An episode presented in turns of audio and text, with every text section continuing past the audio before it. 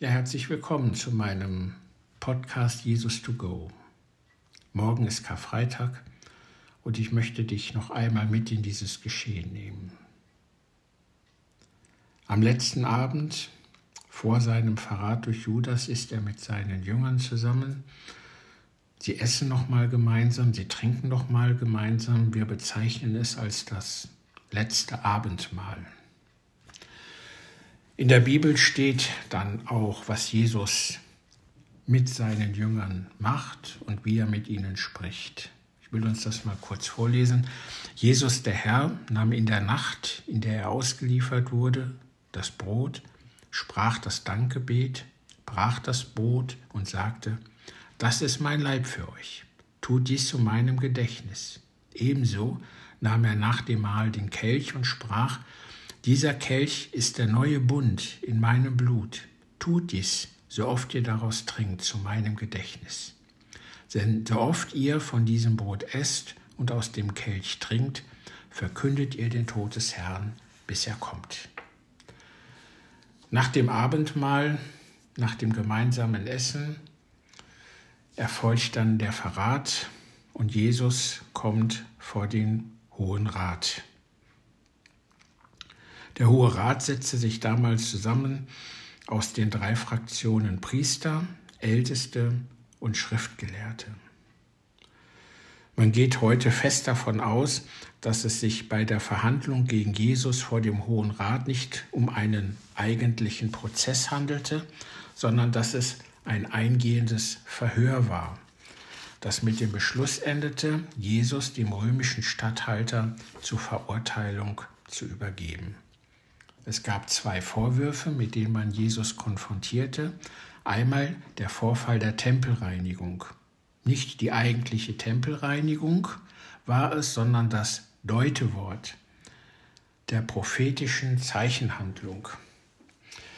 Im Johannes 2 kann man nachlesen, was Jesus gesagt hatte. Reißt diesen Tempel nieder, in drei Tagen werde ich ihn wieder aufrichten. Gemeint hat er damit, nicht den irdisch-weltlichen Tempel in Jerusalem, sondern er meinte den Tempel seines Leibes. Als er von den Toten auferstanden war, erinnerten sich seine Jünger, dass er dies gesagt hatte, und sie glaubten der Schrift und dem Wort, das Jesus gesprochen hatte. Nachzulesen Johannes 2.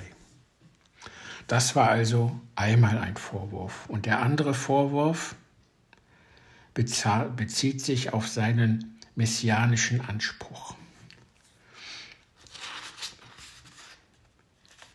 Er wird nämlich gefragt vom hohen Priester, bist du der Messias, der Sohn des Hochgelobten? Jesus antwortet, ich bin es. Und ihr werdet den Menschensohn zur Rechten der Macht sitzen und mit den Wolken des Himmels kommen sehen. Ja, Kajapas, damals der hohe Priester, zerriss sein Gewand und rief, er hat Gott gelästert. Das Einreißen des Gewandes, das der hohe Priester vornimmt, geschieht nicht aus Erregung, sondern ist für den amtierenden Richter beim Anhören einer Gotteslästerung als Zeichen der Empörung vorgeschrieben. Und nun folgt das Unfassbare, was mit Jesus geschieht. Er erlebt nun den brutalen Spott jener, die sich ihrer Stärke bewusst sind und ihn in ihrer Macht glauben. Sie lassen ihn seine ganze Verachtung spüren. Hatten sie noch Tage zuvor Angst vor ihm, ist er nun in ihrer Hand. Jesus wird jetzt vor Pilatus geführt. Er hat die Blutsgerichtsbarkeit der Römer. Also er darf entscheiden, ob jemand zum Tode verurteilt wird oder nicht. Er verhört Jesus sehr ausführlich. Er fragt ihn, bist du der König? Jesus sagt zu ihm, jawohl, du sagst es, ich bin es. Pilatus wäscht sich seine Hände auch in Unschuld und er sagt dem Volk, dem, den versammelten Menschen, ich kann an ihnen nichts finden. Und dann macht er etwas, was in der damaligen Zeit ja auch schon sehr bemerkenswert ist. Moment, ich suche es gerade nochmal. Genau, es geht hier um die Pascha-Amnestie. Und das ist auch nun der erste Akt, der passiert bei Pilatus. Er selber legt nun die Verantwortung, wer soll denn nun zum Tode verurteilt werden, in die Entscheidungsgewalt der Anwesenden. Barnabas kommt auf die Bühne, kommt nach vorn, ein Terrorist, ein Freiheitskämpfer, und Jesus steht dort. Und er fragt die Versammelten, wen wollt ihr haben? Wen soll ich heute freigeben? Und nun entscheiden Menschen, die dort sind, solche, die sich zu Barnabas bekennen, die zu ihm halten. Dort sind solche, die wir als Gegner Jesu bezeichnen können. Wir finden aber bei den Versammelten keine Freunde von Jesus. Die hatten Sorge, die hatten Angst, die waren nicht in der Mehrheit vertreten. Und somit entschieden sich die dort Anwesenden für Barnabas.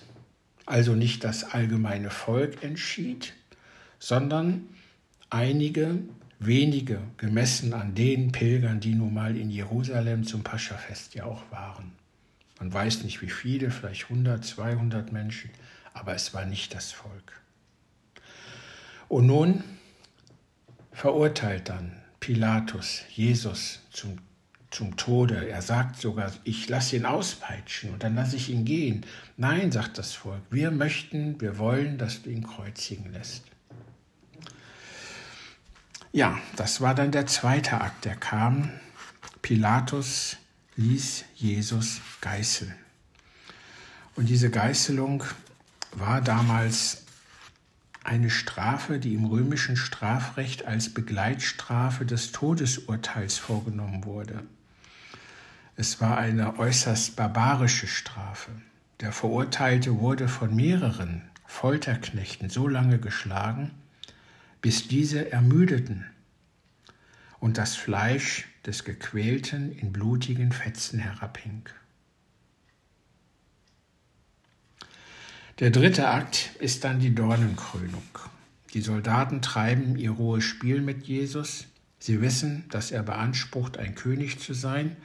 Nun ist er aber in ihren Händen und es ist ihre Lust, ihn zu demütigen, an ihm ihre Stärke zu zeigen, vielleicht auch ihren Zorn auf die Großen abzuladen.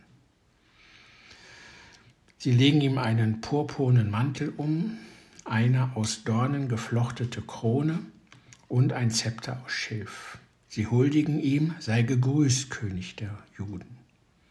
Ihre Huldigung besteht aus Ohrfeigen, mit denen sie noch einmal ihre ganze Verachtung zeigen.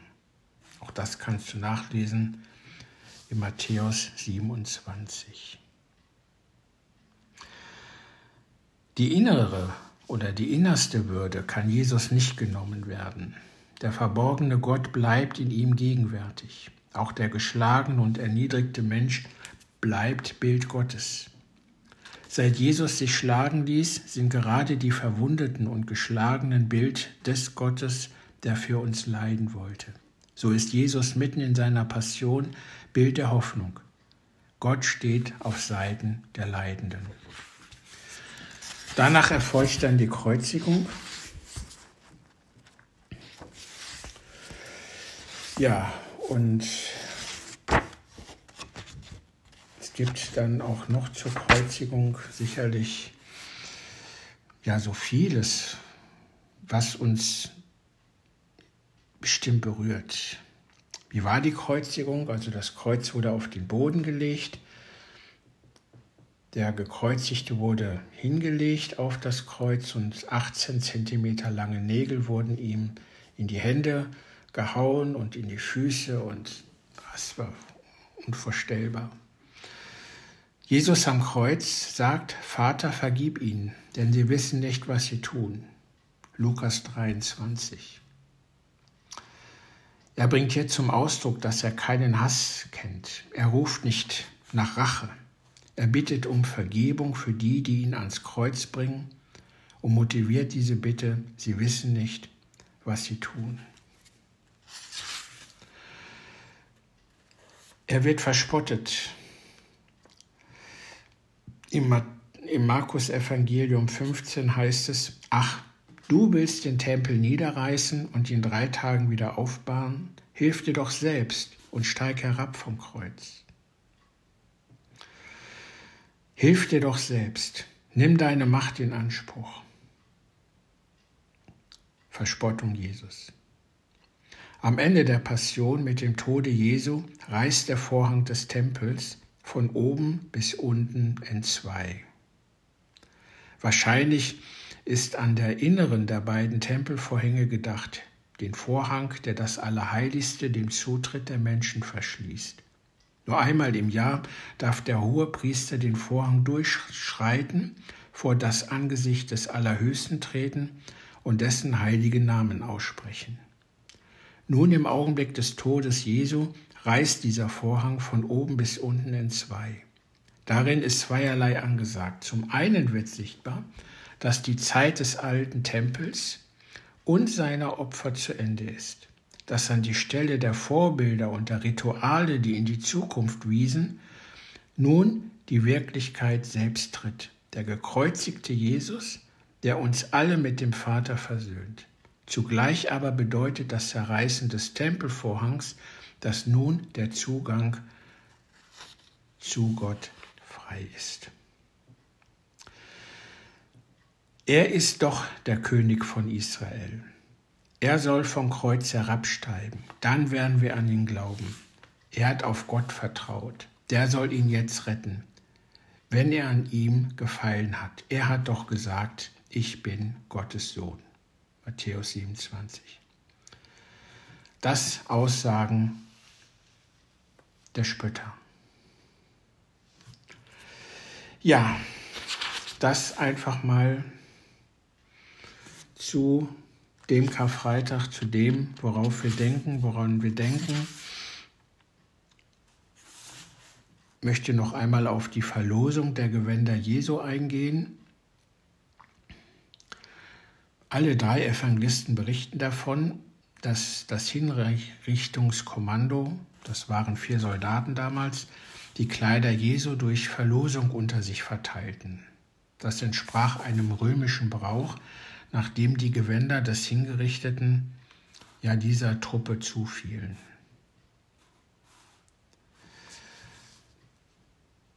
Sie waren sich einig, wir wollen es nicht zerteilen, sondern darum lösen, losen, wem es gehören soll.